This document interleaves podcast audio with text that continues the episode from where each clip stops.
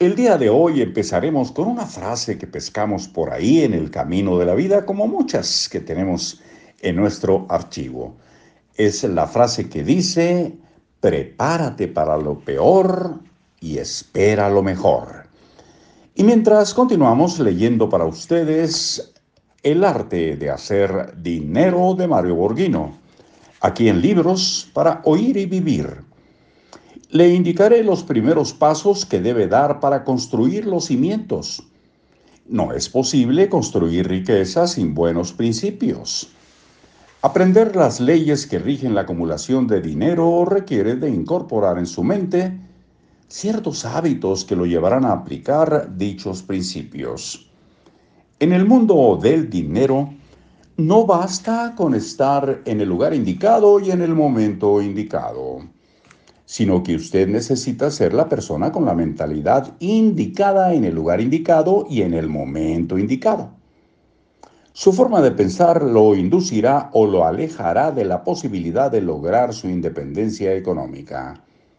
En suma, sus creencias son pieza clave para determinar su nivel de éxito económico. Su nivel de ingresos será una extensión de su modelo de pensamiento. Este capítulo será solo el comienzo de un largo camino que deberá recorrer para adquirir solidez en sus conocimientos, para pensar y construir la riqueza personal que usted se merece. Veamos los cuatro grandes pasos que debe dar para iniciarse en el camino hacia una mentalidad de millonario. Leemos una frase que puso el autor fuera del texto que dice, su nivel de ingresos será una extensión de su modelo de pensamiento. Bueno, está reafirmando lo que ya leímos, esto lo digo yo. Primer paso, cambie el paradigma que aprendió.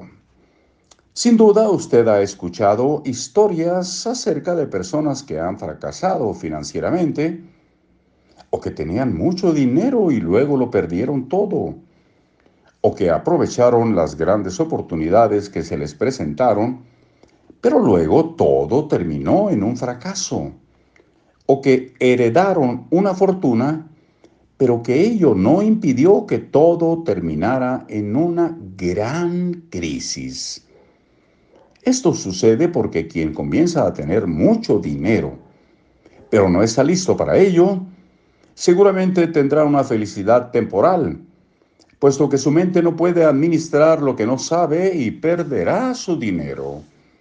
Un ejemplo evidente es el de aquellos que ganan la lotería. Diversas investigaciones han confirmado que sin importar el monto de lo ganado, al final la mayoría regresa al nivel económico que tenía, es decir, a la cantidad que su mente está habituada a manejar sin temor. Por el contrario, como consultor he visto a varios ejecutivos que han forjado su riqueza con el tiempo. Pero a diferencia de los anteriores, si estos pierden su dinero, usualmente, usualmente regresan en poco tiempo al nivel económico que habían logrado forjar con su esfuerzo. Ese fue el caso del renombrado constructor neoyorquino Donald Trump que no hace mucho tiempo tuvo una deuda de 750 millones de dólares y con gran destreza volvió a ser uno de los hombres más ricos. Su mente se mueve en niveles de miles de millones, no de millones. En muchas ocasiones ha demostrado ser una persona que no le teme a los riesgos. No importan los tropiezos. Él puede comenzar nuevamente. Gracias a sus conocimientos financieros y siguiendo un sistema que funciona, Trump pudo regresar a la senda del éxito económico una y otra vez. Y aquí lo vamos a dejar por hoy.